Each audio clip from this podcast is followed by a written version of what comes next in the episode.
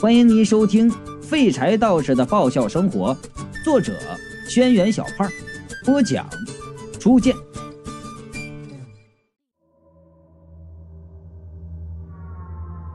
玛丽说：“玛丽说，在熟悉的呼唤声中，我睁开眼，眼前是云美和雷迪嘎嘎的脸。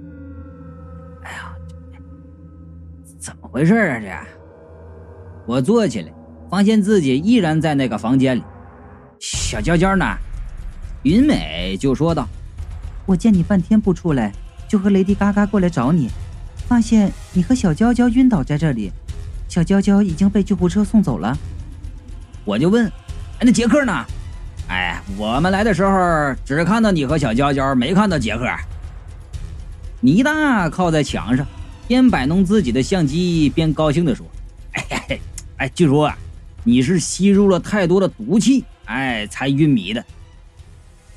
这时候我的身体已经恢复了正常，我一边坐起来活动身体，一边想：毒气？难道是说的那些白烟啊？那杰克又跑哪儿去了？哎，等一下，妮娜！哎，我奇怪的看着他，哎，你你你怎么来这里了？妮娜就兴奋的说：“哎呀，哎我。”听说你这有故事啊，我就过来看看。哎，没想到啊，正好就碰见云美和 Lady Gaga 了。哎，就过来看看，结果真就碰到了爆炸性的新闻呢。这是，我心里是咯噔一下，别是他发现我身体的秘密了吧？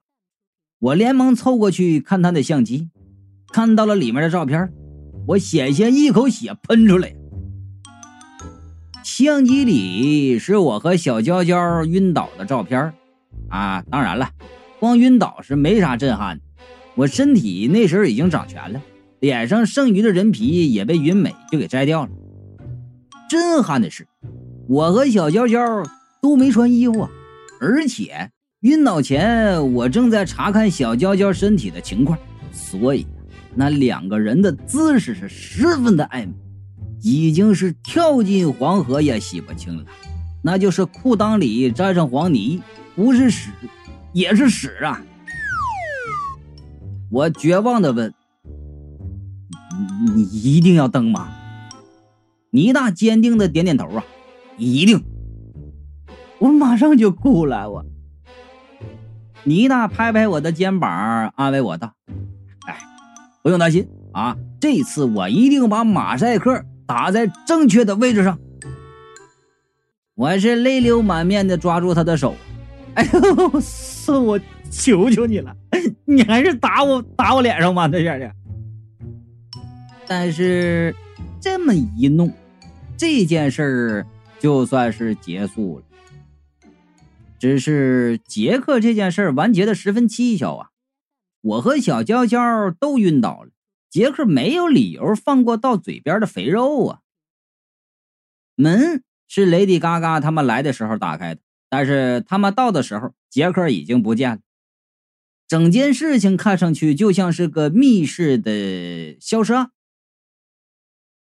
有没有可能杰克有特殊的能力变小，从缝隙里跑了？南辰说道。哎，这南辰这家伙呀，之前还是无神论者呢，和我们相处一阵以后，哎，现在那想象力已经是突破常人了。话虽如此吧。但是这目前最合理的解释也算是。至于地下这个奇怪的空间的用途，医院方面啊也不知道是给了警察什么解释。呃，总之吧，后者再没有追问。这楼梯口的那扇门啊，云美是坚决不承认是他关上的。我们推测那也是个自动门，能自动关上。总之吧，这件事最大的收获就是知道马建民还活着。虽然依然无法确定他到底在哪里。后来呀，我们一直以为杰克还是对小娇娇不死心，谁知道之后杰克再没有出现，杀人案也告一段落。这我们所做最乐观的推测就是杰克已经闹肚子而死了。我经历过这么多事儿啊，这件是最不明白、最让人心烦的。尼古拉斯·凯奇抱着大伤初愈的雪女走了，临别的时候对我说：“中国真是个好地方啊！你不会是马大师的后代，俺会永远的记得马大师给俺的中国名字的。”哎，我就说了，哎，算了，我觉得你的名字比马大师起的有格调多了。尼古拉斯·凯西十分高兴啊，呃，真的吗？俺是俺家最小的一个，俺觉得俺的家的人的名字都很好听。人家都这么说了，我只好勉强的一问：“啊，你家人都叫什么名字？”尼古拉斯·凯奇就说了：“俺大哥叫尼古拉斯·凯一，二哥叫尼古拉斯·凯二。”三哥叫尼古拉斯凯三，四哥叫尼古拉斯凯四。哎呀，还全是按中文起的呀！啊，你们全家也太热爱中国文化了，这。我拍拍尼古拉斯凯奇的肩呐，哎，就当我没称赞过你的名字啊，忘了吧。第四章，妖怪在身边。两个外国妖怪走了之后不久，小娇娇也离开。妮娜拍的照片啊，在社会上引起了一阵血雨腥腥腥风啊啊！那小娇娇知道拍过照片的记者是我朋友之后，情绪十分的激动。坐飞机离开之前，还对我们恋恋不舍，一边被经纪人拖着走，一边深情的摇着手上的报纸，就喊道：“马雷说，你给我等着！”哎呀，我也是挥手和他告别呀！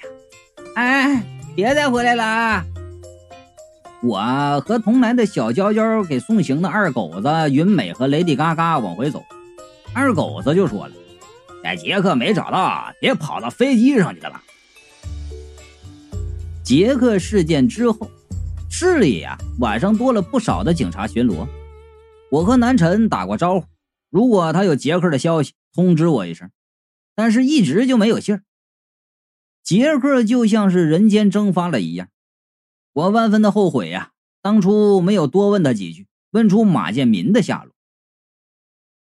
我觉得这件事有蹊跷。皮丘道：“上次在医院，我被割头之后，玉佩一直留在我身体的脖子上，加上貔貅本来就是沉默寡言，后来几天我又到处奔波，就把这事儿给忘了。”最后啊，还是南辰发现并送还给我。此时已经过去三天，这事儿给皮丘造成了不小的打击。他甚至开始怀疑我们之间的深厚的主仆的情谊。我自然也知道这事儿有蹊跷啊。基本上遇到了改命人，就不会有啥简单的事儿了。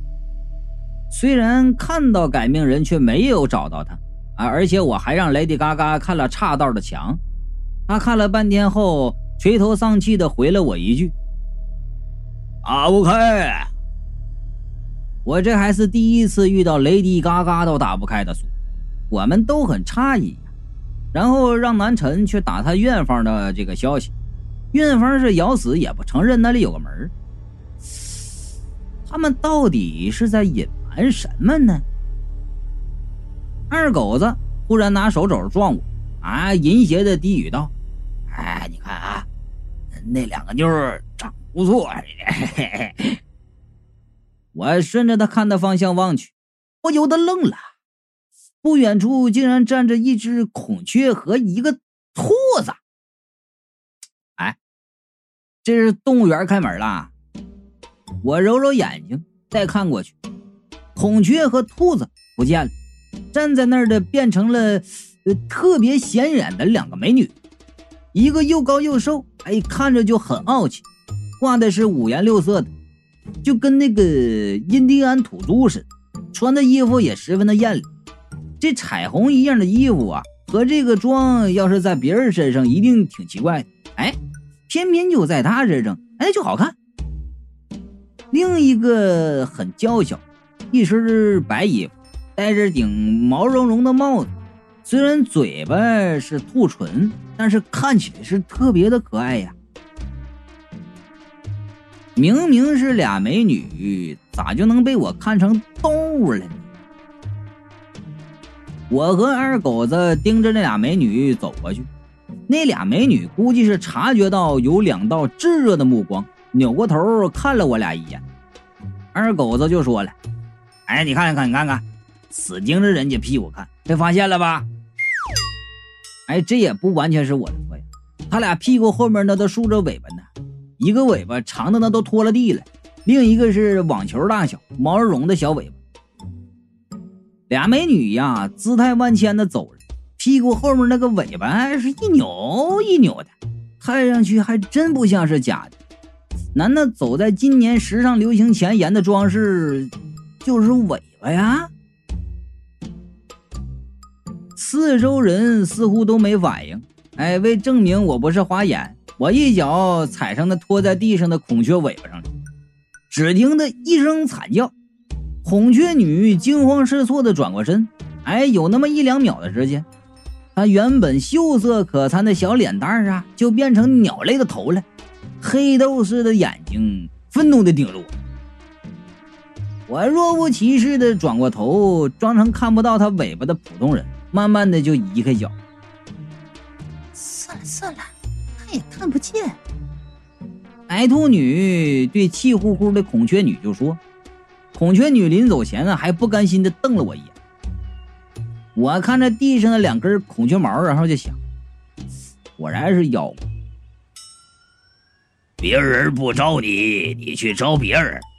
吉秋就说了：“你损不损呢？你？我知道这世界上有不少的妖怪装成人的模样在生活，可是，一般呢见到的都是三娘、貔貅这样的化成人形，看不出来任何破绽的高级怪物。”能让我一眼看透的还真是少见。二狗子边走边咂舌道：“啊，哎呀，哎呀，我就发现啊，哎，现在的人越长越漂亮。哎，以前我怎么就没发现大马路上有这么多美女？”这话说的我心里是一阵发寒呐，因为我也发现街上的美女变多了。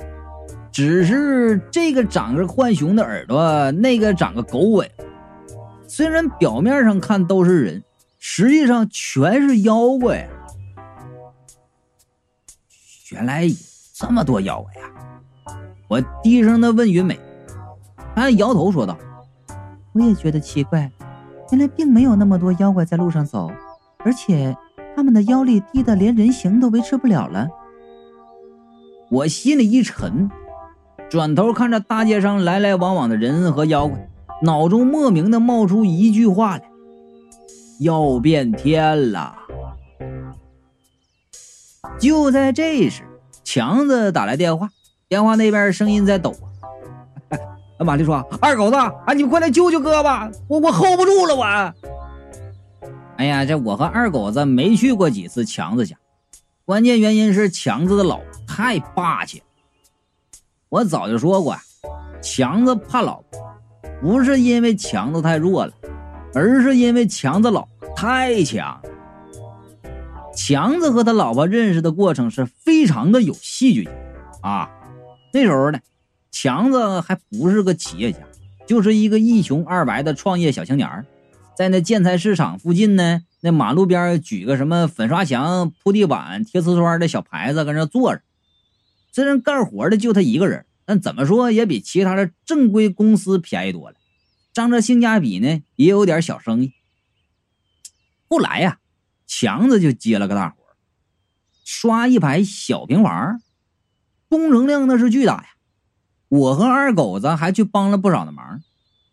我们几个呢，边刷墙边就畅想未来，就觉得强子现在能接下这么大一单生意，以后必然的能发大财呀。结果，结账的时候麻烦来了，对方就赖账不给钱。强子一看这还了得，马上打电话通知我和二狗子，我俩是抄上板砖就来了，就跑过来了。当时我们三个和那个赖账男就约在一块公园的空地上，旁边还有老头老太太练太极、扭大秧歌、敲大鼓。我现在还记得那天是残阳似血。秋风扫落叶，我们三个每人手中拿着一块板砖，哼，在秧歌鼓点乒乒乓乓的伴奏中，怒视着赖账男。威风凛凛，气势如虹。强子向赖账男得意的就笑道：“哼，还钱还是还命，你自己选吧。”赖账男一挥手，扭秧歌队伍里马上窜出了七八个人高马大的汉子。赖账男就得意的说：“哎，怎么的？没两把刷子，咱能赖账啊？啊！”我和强子一看这架势不对呀，就想撤。二狗子往我们前面一站，然后就说道：“甭怕他，有我在呢。”说完就朝他们冲过去。我和强子太了解二狗子了，真心实意相信他绝对是打不赢。见二狗子冲向他们，我俩转头就跑，以争取一线生机呀。要说我们那时候也没估量二狗子到底能绊住他们多久。不过呀，拿现在的时髦词汇来说吧，二狗子应该是被秒杀了。好的慢的强子被赖账的人团团围住了，那赖账男大手一挥，让兄弟们给强子一点教训。眼看身体瘦弱的强子就要香消玉殒，强子的老婆出现。我当初光顾着跑，没回头看那不那后面的情景。强子说。当时他老婆那拳打青龙，脚踢白虎，通过之地是哀嚎遍野呀。据说啊，强子被欠债的打飞，他老婆还飞上去抱着强子转了几个圈圈之后缓缓落地儿。当时对于这个动作，我和二狗子都是不相信的，一致认为他在描述中做了艺术加工。总之吧，那时候强子就对他老婆是一见钟情，玫瑰巧克力齐齐上阵。摸透了他老婆的这个出没规律之后啊，哎，无论有什么事儿呢，每天到点儿就会赶到那儿去见他老婆，风雨无阻，比那遛狗还准时。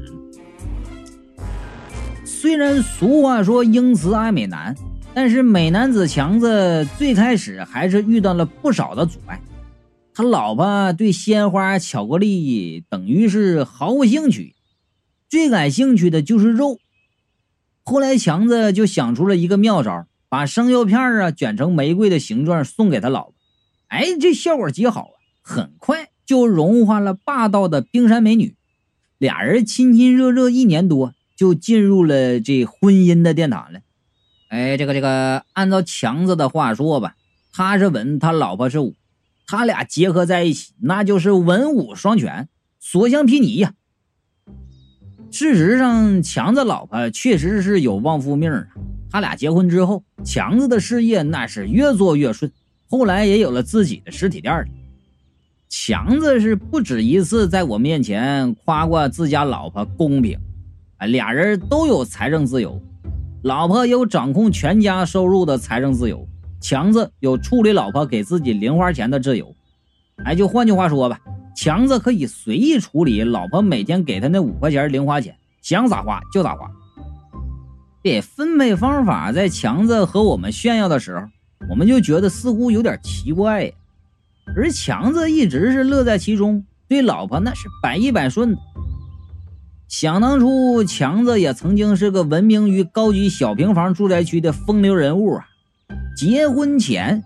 对小平房住宅区七岁到七十岁的女人的信息是了如指掌，哎，结婚后对其他小美女就只有贼心没贼胆当然了，拿强子的话说，他这不是怕老，而是因为爱情，因为爱情。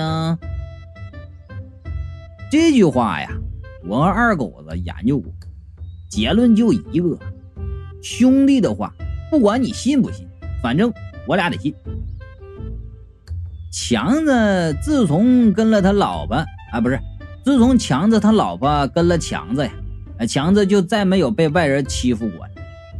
强子他老婆漂亮归漂亮，可是身上总带着一股子霸气，连二狗子这种黑社会的精英啊，看到他老婆都会胆怯，更别提别人了。当然了，出于兄弟的情谊，我和二狗子暗自称呼强子的老婆为母老虎这种事儿啊。我们是绝对不会随便说的，但是我们一直相信，有他老婆罩着，强子绝对是不会吃亏的。所以现在听到强子在电话中发出一种被人一拳打到内脏的求救声，我和二狗子都吃了一惊，马上就朝强子家赶去。这强子的企业做起来以后呢，换了一个一百多平米的大房子，啊，虽然和我那小二楼不能比，但是啊，路段挺不错的。我们赶到的时候，强子正紧紧地贴在他家的防盗门上，面色煞白，不停地哆嗦。云美见到这情景，哎呦了一声，拉着我和二狗子退后了几步。